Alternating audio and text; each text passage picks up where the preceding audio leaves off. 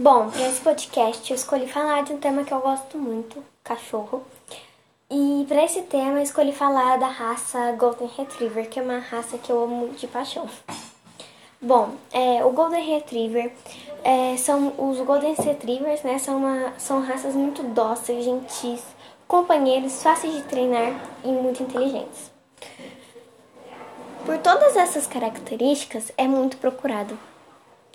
É um cão originário da Grã-Bretanha e eles têm a necessidade de viver sempre junto com os seus donos.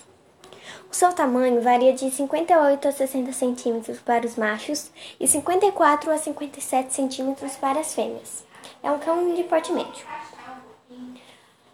A sua história é a seguinte: o Lord Twirman da Escócia é associado com o surgimento dessa raça.